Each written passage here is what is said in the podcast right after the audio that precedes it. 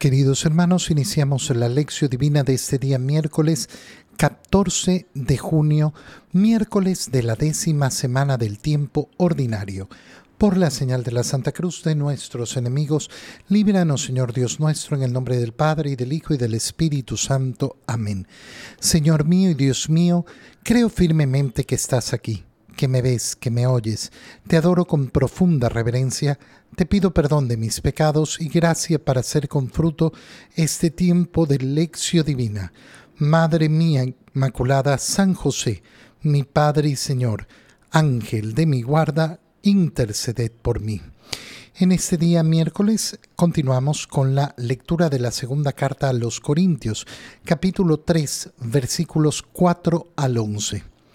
Hermanos, Cristo es quien me da esta seguridad ante Dios. No es que yo quiera atribuirme algo como propio, sino que mi capacidad viene de Dios, el cual me ha hecho servidor competente de una nueva alianza basada no en la letra, sino en el espíritu, porque la letra mata, pero el espíritu da vida. Ahora bien, si aquel régimen de muerte, el de la ley, grabado en tablas de piedra, se promulgó, tan gloriosamente que los israelitas no podían fijar la vista en el rostro de Moisés por su resplandor, aunque pasajero, ¿cuánto más glorioso no será el régimen del Espíritu? Efectivamente, si el régimen de la condenación fue glorioso, con mucho con mucho mayor razón lo será el régimen de la salvación. Más aún, aquel esplendor ha sido eclipsado ya por esta gloria incomparable, y si aquello que era pasajero fue glorioso, cuánto más glorioso no será lo permanente. Palabra de Dios. ¿Qué está diciéndole San Pablo a los corintios en esta parte de esta segunda carta dirigida a ellos? Eh, algo muy sencillo, que hemos llegado a la nueva alianza y en la nueva alianza está el esplendor de todo. Por tanto, no hay nada, absolutamente nada más que debamos esperar. En la nueva alianza tenemos toda la gloria. Y efectivamente, si la antigua alianza era, eh, era, una cosa gigantesca y enorme, no podemos darnos cuenta del tremendo esplendor que significa vivir en la nueva alianza en la cual se nos han abierto las puertas de la salvación. ¿Cómo lo expresa San Pablo?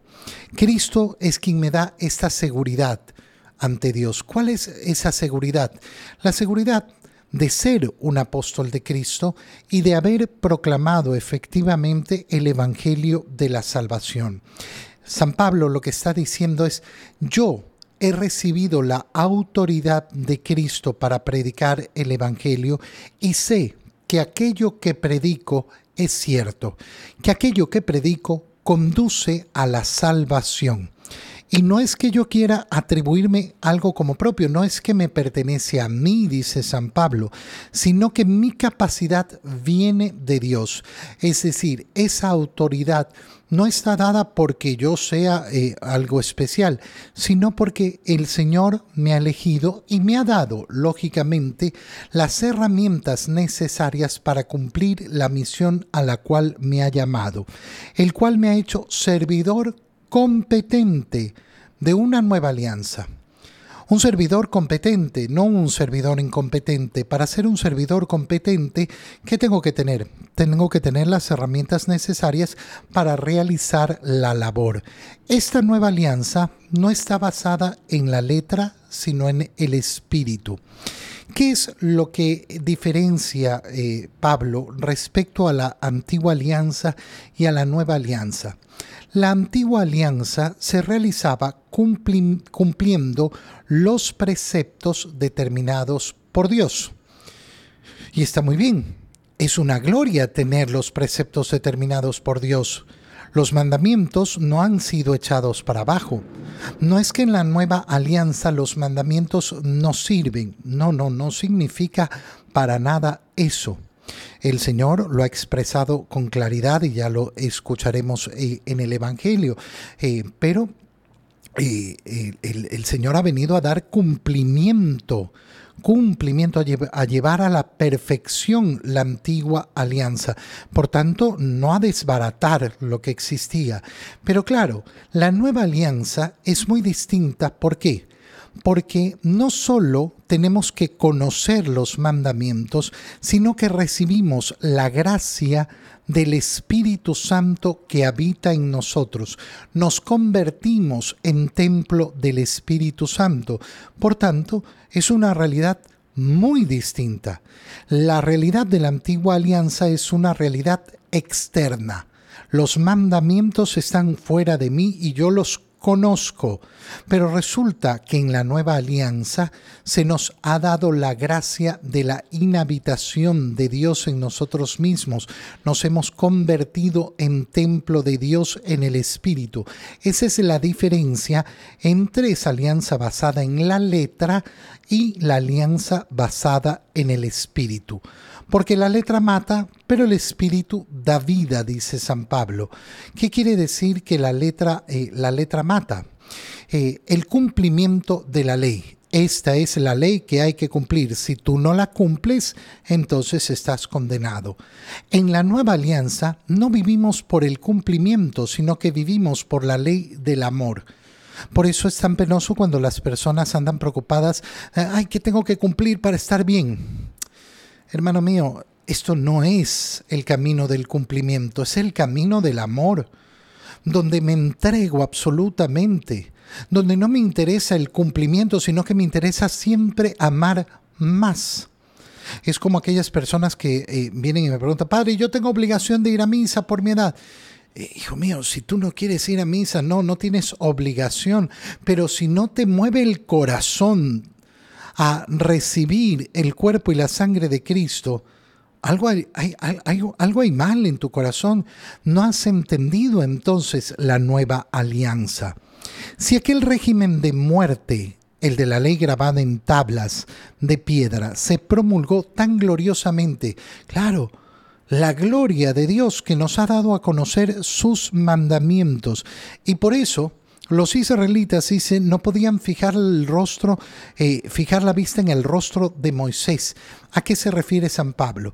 Es conocido que Moisés, cuando entraba en la tienda donde estaba el arca de la alianza, dentro del arca de la alianza estaban las piedras de la ley donde habían sido escrita eh, por el dedo de Dios la ley, salía de esa tienda con el rostro tan resplandeciente que no lo podían mirar y por eso se cubría con un velo el rostro, porque llegaban a horrorizarse los israelitas. Por eso vemos en las imágenes de Moisés cómo se, le, eh, se, lo, se lo representa con unos unos cachos que salen de su frente, pero no son cachos, son esos rayos de luz de ese contacto tan íntimo con Dios. Si en la antigua alianza esta era la gloria, que eh, efectivamente no le podían ver el rostro, cuánto más glorioso no será el régimen del Espíritu. No, es que Moisés salía con el rostro resplandeciente. Hermano, nosotros recibimos el cuerpo y la sangre de Cristo. Hemos sido convertidos en hijos de Dios en el bautizo. Cuando pecamos podemos recuperar la gracia del bautizo con la confesión. Tenemos los sacramentos a nuestra disposición. Tenemos la revelación completa. Tenemos el camino de la salvación. Tenemos abiertas las puertas del cielo. Esto es vivir en la nueva alianza. Y entonces, si el régimen de la condenación fue glorioso, con mucha más razón lo será el régimen de la salvación. San Pablo lo que está diciendo es, abre los ojos para darte cuenta el tiempo en el que vives, para darte cuenta la magnificencia de la gracia de Dios. Aquel esplendor ha sido eclipsado ya por esta gloria incomparable. Y si aquello que era pasajero fue glorioso, cuánto más glorioso no será lo permanente. Eh, ¿Por qué lo permanente? Mira, es muy sencillo. ¿Quién me puede arrebatar la salvación? Solo yo mismo. Solo yo mismo. En este mundo me pueden arrebatar todos los bienes, me pueden arrebatar la vida, pero nadie me puede arrebatar la salvación. El único que decide alejarse de la salvación soy yo. Entonces nadie, nadie me la puede quitar. En el Evangelio, continuamos con la lectura del Evangelio de San Mateo. Leemos el capítulo 5, versículos 17 al 19. En aquel tiempo Jesús dijo a sus discípulos, No crean que he venido a abolir la ley o los profetas. No he venido a abolirlos, sino a darles plenitud. Yo les aseguro que antes se acabarán el cielo y la tierra que deje de cumplirse hasta la más pequeña letra o coma de la ley.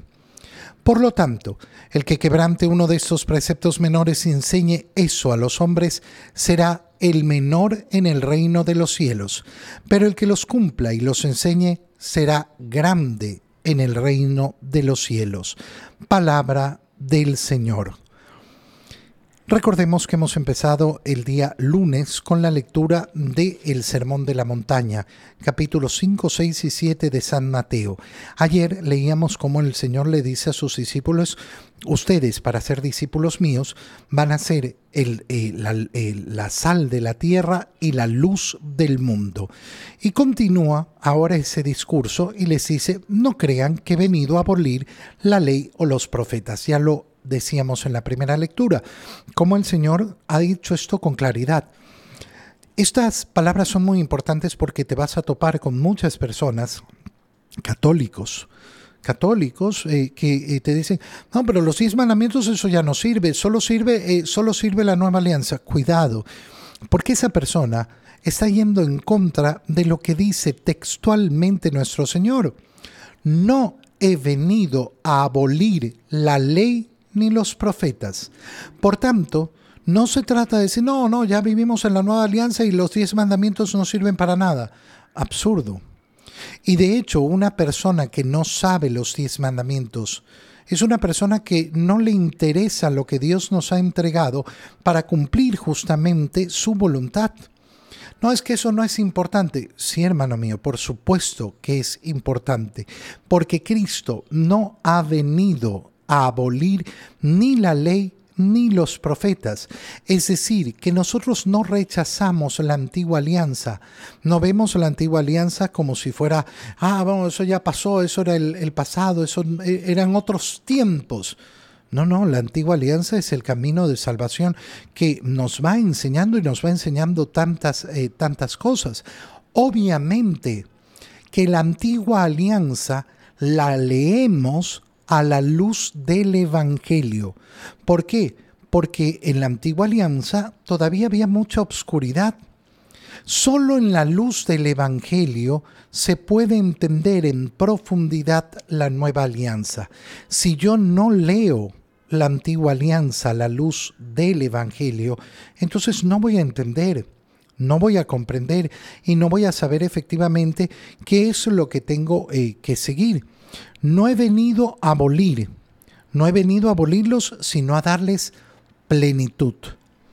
Es decir, que va a haber una transformación, sí, pero no una transformación de rompimiento, no una transformación de destrucción, sino una transformación de crecimiento. ¿Crecimiento qué significa? No, no, no crece una nueva cosa, sino que crece eso que ya estaba. De la antigua alianza, de la revelación de la antigua alianza, va a crecer. Es decir, va a llegar a su plenitud, va a completarse. Al completarse, obviamente, las cosas van a ser transformadas, pero no destruidas. Van a cambiar muchas cosas, sí. Te pongo un ejemplo una persona que dice hoy en día, ay, pero en, la, eh, en el Antiguo Testamento el Señor había mandado que el día del Señor era el sábado. Y los católicos se reúnen el domingo. Y claro, porque vivimos en la nueva alianza. ¿Qué es lo que se mantiene? Que un día a la semana es el día del Señor. Pero resulta que a la luz del Nuevo Testamento, ese antiguo sabbat se ha transformado, ha crecido, ha llegado a su plenitud en el domingo, el día del Señor. ¿Por qué? Porque es el día de la resurrección de Cristo. Te pongo otro ejemplo. En el Antiguo Testamento se obligaba al diezmo. ¿Es obligatorio el diezmo para el católico? No, no es obligatorio el diezmo. Lo que es obligatorio es la generosidad y la generosidad la tiene que medir mi corazón. La medida no es una medida externa, ahora es una medida interna. ¿Quién fue la que más dio en la limosna? Aquella viuda que entregó dos moneditas de poco valor, porque dio todo lo que tenía. Y entonces ya no existe la medida del 10%, que puede ser una medida externa que no sirve para nada, que no representa un acto de generosidad, que no representa un acto de amor. Entonces, esa ley ha sido llevada a su plenitud. Esto es lo que nos está diciendo el Señor. Yo les aseguro que antes se acabarán el cielo y la tierra que deje de cumplirse hasta la más pequeña letra o coma de la ley, es decir, que se va a cumplir en el Nuevo Testamento todo lo que estaba anunciado. Y por eso el Señor se va a preocupar, después de su resurrección, de hacerles entender a los discípulos cómo se ha cumplido todo, todo lo que de Él estaba anunciado. Y entonces, el que quebrante uno de estos preceptos menores y enseñe eso a los hombres será menor en el reino de los cielos. Es decir, nos está diciendo claramente, no podemos enseñar a, a, faltar a los mandamientos. Cuando tú escuchas a una persona que dice, ah, pero ir a misa los domingos, eso no es tan importante, esa persona está enseñando una doctrina falsa esa persona está enseñando efectivamente algo contrario a la ley. La ley del Sabbat sigue efectivamente vigente, llevada a su plenitud en la nueva alianza a través del precepto dominical. En cambio, eh, el que los cumpla y los enseñe será grande en el reino de los cielos. Y este es el anhelo que nosotros tenemos que tener. Primero, cumplir la ley del Señor. Y en segundo lugar, enseñarlo. Enseñarlo. Cumplir la ley del Señor y enseñarlo. Esto nos puede hacer reflexionar además sobre una eh, realidad que a veces em, eh, no consideramos bastante. Fíjate en estas dos terminologías que encontramos. Aquel que quebrante y enseñe eh, a quebrantar estos preceptos será el menor, el menor en el reino de los cielos. No está hablando de la condenación el Señor en este momento, está hablando de ser el menor de estar en un lugar inferior, mientras que el que los cumpla y los enseñe será grande en el reino de los cielos. Está hablando entonces de niveles de grandeza en el reino de los cielos. ¿Cómo no vamos a ser todos iguales en el reino de los cielos? No, no. Eh, la, idea, eh, la idea comunista de que todos somos iguales no, ni siquiera funciona en el paraíso. Lo que ocurre en la vida eterna es que ninguno se va a sentir superior que el otro, ni ninguno se va a sentir inferior y rebajado. Pero efectivamente, en la medida que yo me empeñe en este mundo en cumplir los preceptos del Señor y enseñarlos, seré grande en el reino de los cielos. ¿Qué quiere decir esto? Que voy a alcanzar más de cerca la gloria de Dios. Y esto es lo que debe mover nuestro corazón. Yo quiero llegar al cielo, sí, yo quiero llegar al cielo, pero no solo quiero llegar al cielo, quiero llegar al máximo de altura que pueda alcanzar, al máximo de amor que pueda alcanzar. Qué bonito es vivir, no solo con el deseo del cielo, sino con el deseo de siempre alcanzar la mayor gloria de Dios. Te doy gracias, Dios mío, por los buenos propósitos, afectos e inspiraciones que me has comunicado en este tiempo de lección divina. Te pido ayuda para ponerlos por obra. Madre mía Inmaculada, San José, mi Padre y Señor, Ángel de mi guarda, interceded por mí. María, Madre de la Iglesia, ruega por nosotros. Queridos hermanos, reciban mi bendición en este día, en el nombre del Padre y del Hijo y del Espíritu Santo. Amén. Que tengan todos un muy feliz día.